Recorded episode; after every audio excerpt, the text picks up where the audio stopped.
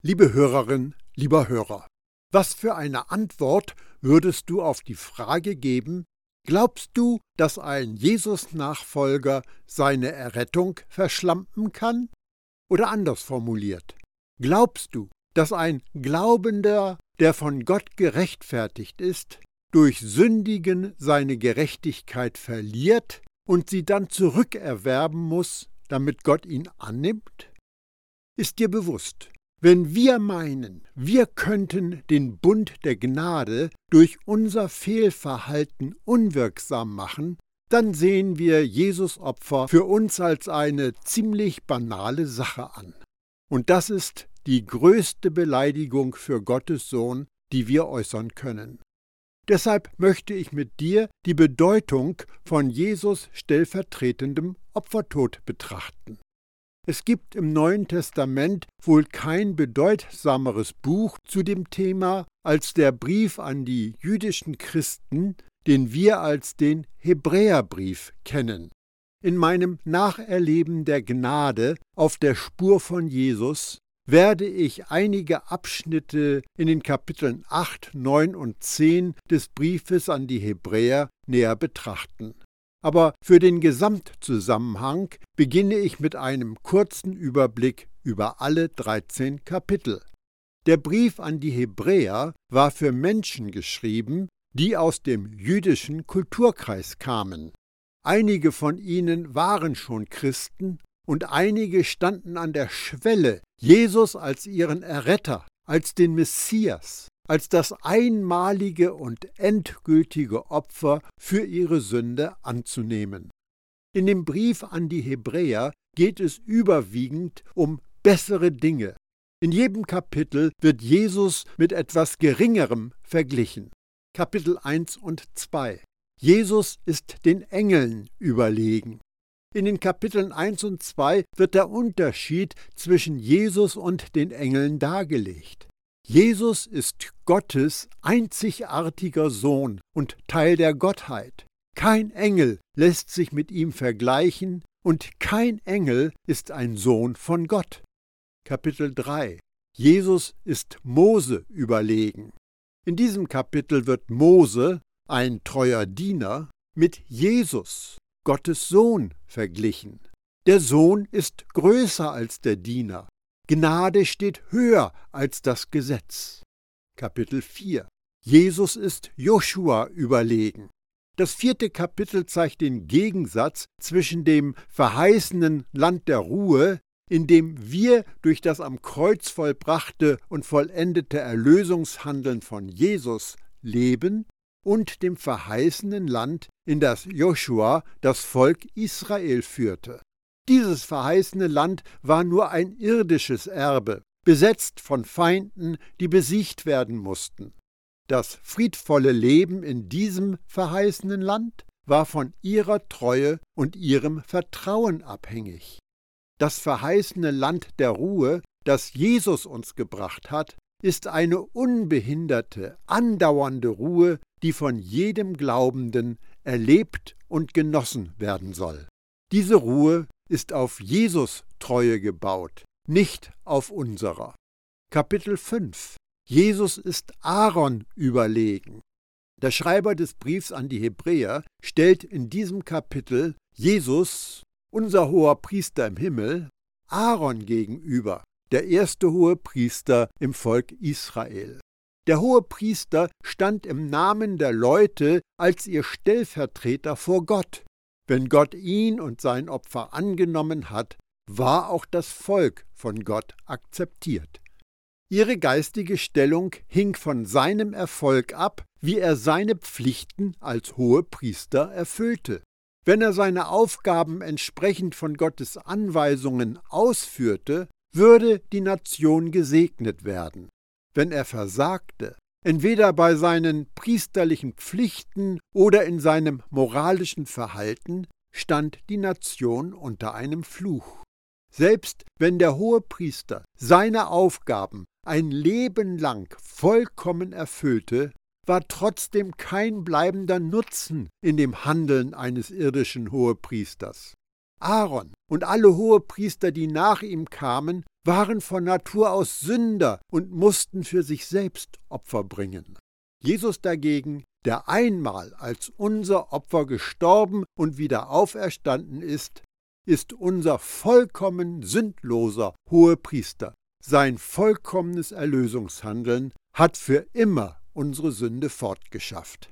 Kapitel 6 Jesus ist das überlegene und endgültige Opfer.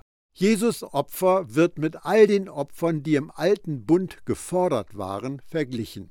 Der vollkommenen Hoffnung, die wir in Jesus haben, als dem endgültigen Opfer, wird gegenübergestellt, dass es den Opfern des alten Bundes unmöglich war, uns zu retten. Jedem, der Jesus annimmt, verspricht Gott unter Eid.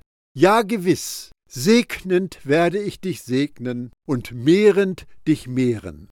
Hebräer 6, Vers 14.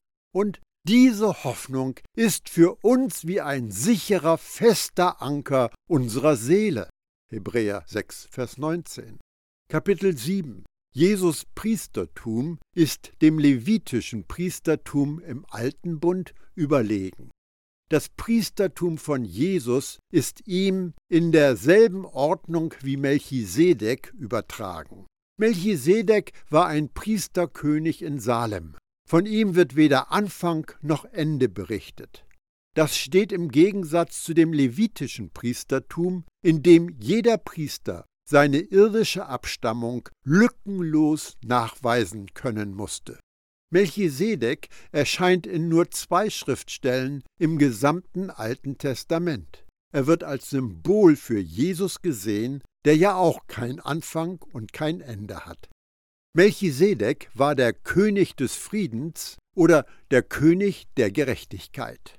Jesus ist für alle Zeiten der König, dessen Wort alle Autorität hat und unser Hohepriester, der entsprechend der Kraft eines endlosen Lebens lebt. Das levitische Priestertum konnte Menschen nur segnen, wenn sie treu waren. Wenn das Volk nicht treu war, mussten sie einen Fluch aussprechen. Demgegenüber segnet unser priesterlicher König nur. Wir, die Geringeren, sind immer durch den Höheren gesegnet. Kapitel 8 Gnade ist dem Gesetz überlegen. Der alte Bund des Gesetzes wird mit dem neuen Bund der Gnade verglichen. Es geht um den besseren Bund, der auf besseren Verheißungen ruht. Kapitel 9 Der Himmel ist dem Allerheiligsten von Moses Wüstenheiligtum überlegen. Das irdische, menschengemachte Heiligtum von Mose wird dem himmlischen Heiligtum gegenübergestellt, das nicht mit Händen gemacht ist und das nicht zu dieser Schöpfung gehört. Jesus betrat dieses überragende Heiligtum nicht mit dem Blut von Tieren, sondern mit seinem eigenen Blut, um für immer die Sünde zu beseitigen. Kapitel 10 Jesus Blut ist dem Blut von Stieren und Ziegen überlegen. In diesem Kapitel wird die ewige Wirksamkeit von Jesus Blut als Gegensatz dargestellt zu der nur zeitlich wirkenden Vergebung, die durch das Blut von Opfertieren erreicht wird. Kapitel 11 Gott hat etwas Besseres für uns vorbereitet. Hebräer 11 ist die berühmte Ruhmeshalle des Glaubens mit all den Helden des Alten Testaments. Diese Helden schauten in die Zukunft und erwarteten eine bessere Auferstehung, als nur von den Toten zum Leben erweckt zu werden. Sie vollbrachten große Glaubenstaten, um zu erleben, wie die Verheißung des neuen Bundes sich erfüllt. Sie alle starben im Glauben und vertrauten der Zusage, dass Gott durch einen Erlöser Rettung schicken wird. Heute hat Gott etwas Besseres für uns bereit. Die Verheißungen sind von Jesus erfüllt worden. Und wenn wir von oben durch den Geist neu geboren werden, betreten wir unmittelbar sein himmlisches Königreich und werden in Jesus an die rechte Seite des Vaters gesetzt. Kapitel 12 Die Wolke von Zeugen feuert uns an. Jene Helden des Alten Testaments, die vor uns gewesen sind, sollen uns ermutigen, unbeirrt unseren Weg mit Jesus zu gehen. Ihr Vorbild will uns ermutigen, nicht aufzugeben, sondern unsere Augen auf Jesus zu richten, den Urheber und Vollender des Glaubens. Jesus hielt der Verfolgung bis in den Tod stand. Der Schreiber des Briefs ermahnt seine jüdischen Leser, angesichts der heftigen Verfolgung, die sie durchmachten, die Sünde des Unglaubens abzulegen, die einen so leicht umstrickt. Das Kapitel 12 stellt auch den Berg des Gesetzes, Sinai, dem Berg des Herrn, Zion, gegenüber, das himmlische Jerusalem, wo wir im Geist schon sind. Kapitel 13 Abschließende Unterweisungen, Segen und Abschied. Das war ein kurzer Überblick über die zentralen Gedanken in jedem Kapitel. Nun werde ich einige Abschnitte näher betrachten. In Kapitel 8 stellt der Schreiber des Briefs an die Hebräer dem alten Bund des Gesetzes den neuen Bund der Gnade entgegen. Er sagt, wäre nämlich jener erste Bund ohne Tadel, so würde man nicht einen zweiten an seine Stelle zu setzen suchen. Hebräer 8, Vers 7. Mach dir bewusst, was dieser Vers aussagt. Wenn die zehn Gebote und alle übrigen Gesetze in der Lage gewesen wären, einen Menschen gerecht zu machen, dann hätte es keinen zwingenden Grund gegeben, einen neuen Bund zu etablieren. Jesus hätte nicht sterben müssen. Als nächstes bezieht sich der Schreiber in den Versen 8 bis 13 auf eine Weissagung des Propheten Jeremia aus dem Alten Testament, in der der neue Bund angekündigt wurde, der durch Jesus offenbart worden ist. Dies ist der Bund, spricht der Herr, den ich mit dem Haus Israel schließen werde nach jenen Tagen. Ich werde meine Gesetze in ihren Sinn legen und sie ihnen ins Herz schreiben, und ich werde ihr Gott sein, und sie werden mein Volk sein. Und es wird keiner mehr seinen Mitbürger und keiner seinen Bruder belehren mit den Worten Erkenne den Herrn, denn alle werden mich kennen, vom kleinsten bis zum größten. Hebräer 8, die Verse 10 und 11. Wir sehen uns die Verse 10 und 11 an, damit wir erkennen, was es mit diesem neuen Bund auf sich hat. Ich werde meine Gesetze in ihren Sinn legen und sie ihnen ins Herz schreiben. Der Schreiber des Briefs macht klar, dass Gott seine Gesetze in uns hineinlegt, sie uns ins Herz schreibt. Was sind diese neuen Gesetze? Sind es die zehn Gebote, die auf freundlichere, sanftere und gnädigere Weise wiedergegeben werden?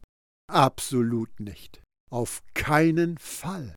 Als Jesus das jüdische Volk lehrte, bevor er ans Kreuz gegangen war, da sagte er einige ziemlich harte, deutliche und direkte Dinge im Hinblick auf die Einhaltung des Gesetzes.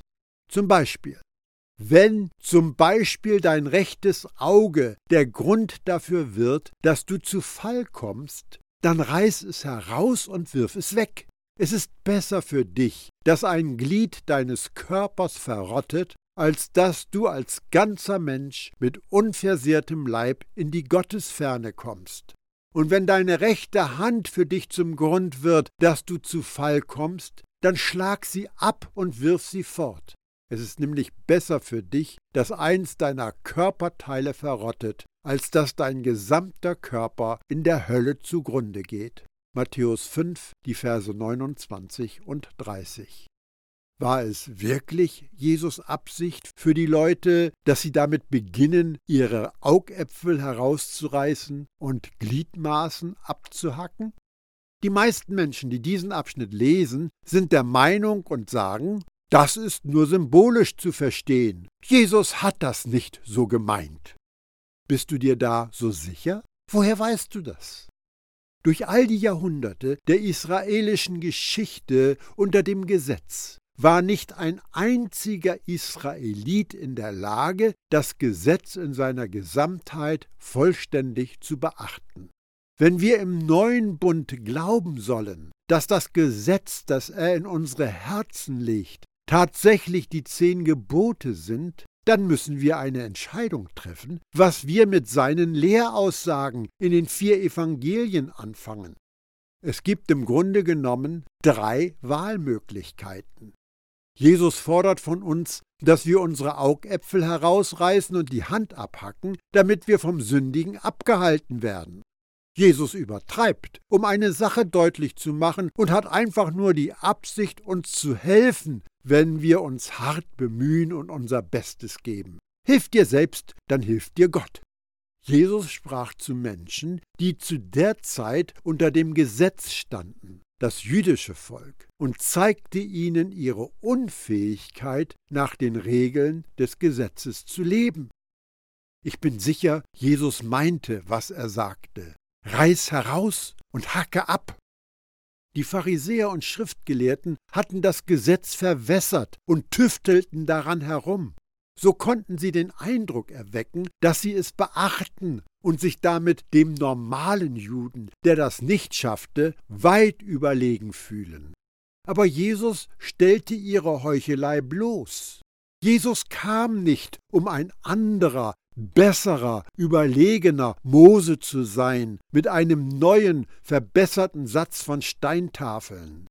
Jene Steintafeln konnten nicht vollkommener werden als damals, als Gott sie mit seinen eigenen Fingern beschrieben hat.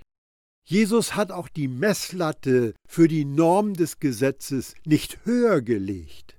Jesus hat die Messlatte von der Ebene, auf die die Gesetzesmenschen Pharisäer und Schriftgelehrte sie abgesenkt hatten, dahin zurückgelegt, wo sie hingehört.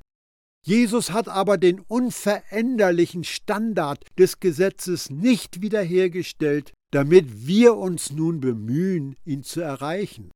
Er wollte uns klar machen, dass wir das gar nicht können.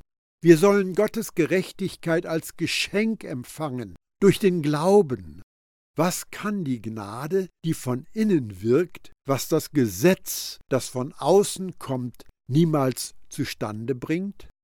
Erste Gebot. Das Gesetz fordert von dir, du sollst neben mir keine anderen Götter haben.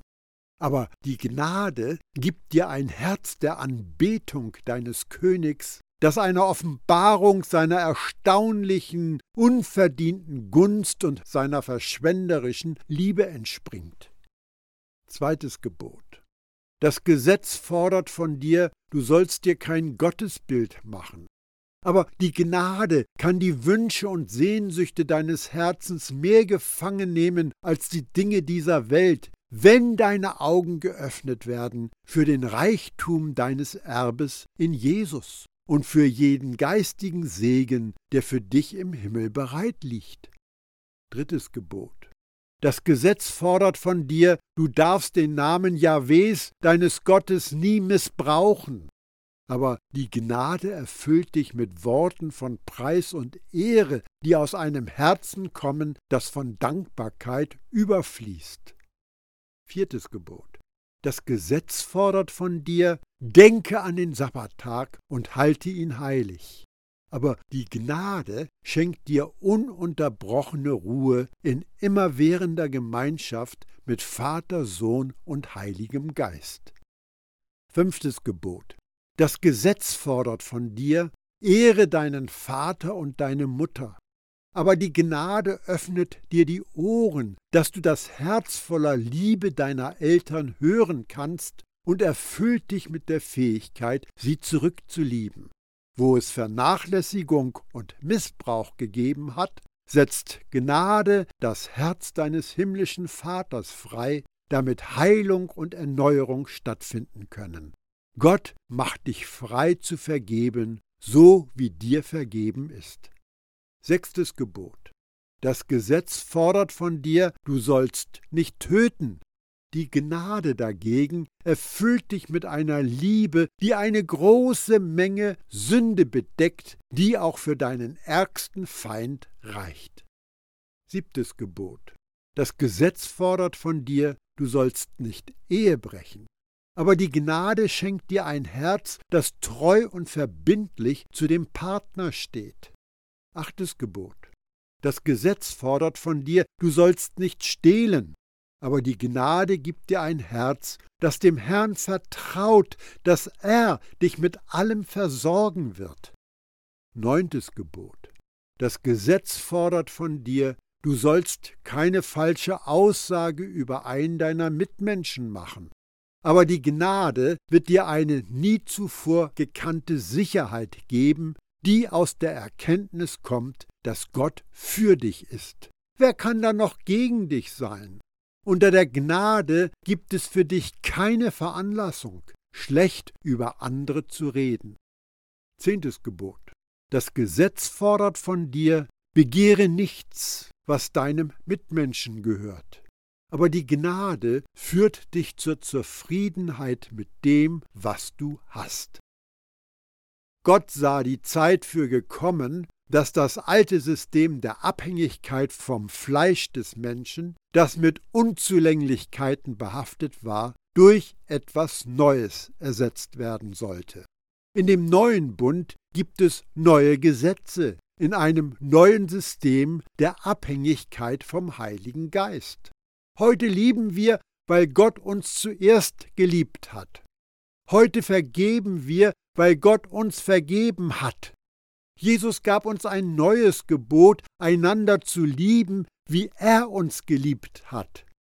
Die Reihenfolge ist völlig auf den Kopf gestellt. Wir geben nicht, um zu bekommen, wir geben, weil wir als Gottes Töchter und Söhne alles haben.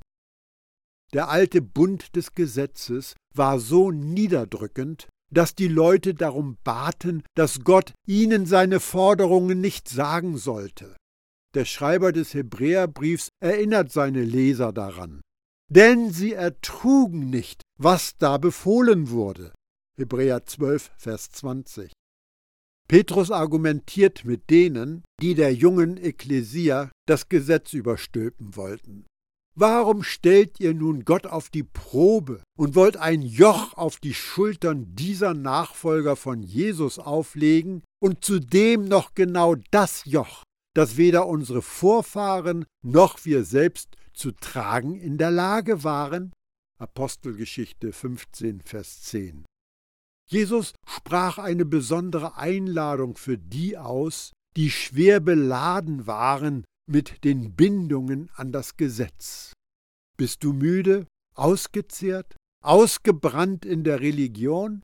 Komm zu mir, Lass dich von mir mitnehmen und du wirst dein Leben wiedererlangen. Ich zeige dir, wie du wirklich zur Ruhe kommst. Gehe mit mir und wirke mit mir. Beobachte, wie ich es mache. Erfahre die ungezwungenen Rhythmen der Gnade. Ich werde dir nichts Schweres oder Unpassendes aufbürden. Bleib in der Gemeinschaft mit mir, und du wirst lernen, frei und leicht zu leben. Matthäus 11, die Verse 28 bis 30. Jesus kam, um das ganze System des Gesetzes abzuschaffen. Er ersetzte die Beziehung, die auf das Gesetz gegründet war, mit einer Beziehung, die auf Vertrauen baut. Er ersetzte die fromme Leistung durch Ruhe. Er ersetzte die Angst vor Bestrafung durch vollkommene Liebe. Er ersetzte Trennung durch die Einheit mit ihm.